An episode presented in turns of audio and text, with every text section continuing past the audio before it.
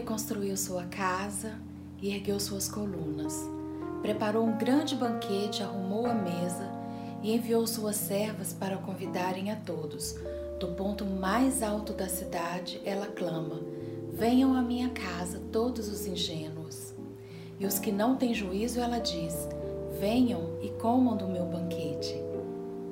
Deixem a sua ingenuidade para trás e vivam, andem pelo caminho do discernimento. Quem repreende uma pessoa vaidosa recebe um insulto como resposta, e quem corrige o perverso prejudica a si mesmo. Não se dê o trabalho de repreender pessoas vaidosas, ela o odiará.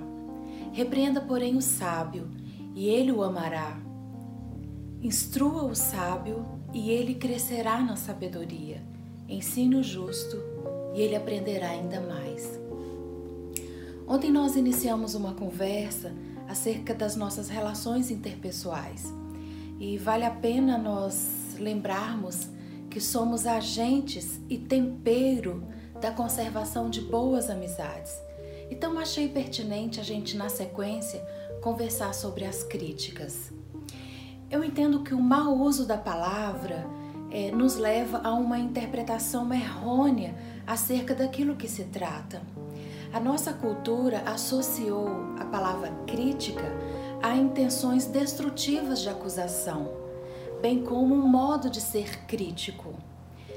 E, mas não é isso que o Salomão está dizendo para a gente hoje. Ele diz: instrua o sábio, é, corrija, ensine, que ele se tornará uma pessoa ainda mais sábia e ela aprenderá ainda mais. O que, o que Salomão pode nos, nos, nos fazer pensar nessa manhã é que sofrer uma crítica pode ser uma rica oportunidade de adquirirmos sabedoria. Uma estrutura de orgulho é, fará você corresponder com insulto e desenvolver um sentimento de menor valia pelo próximo. Talvez naquele momento você não emita uma palavra, mas o seu sentimento, ele é explicitado. O outro vai perceber. Mas na sabedoria, a contrição para ouvir, examinar tudo e reter o que é bom. E é exatamente isso que a gente aprende na palavra de Deus. É assim que a Bíblia nos orienta. Ouça, retenha, examine e retenha o que é bom.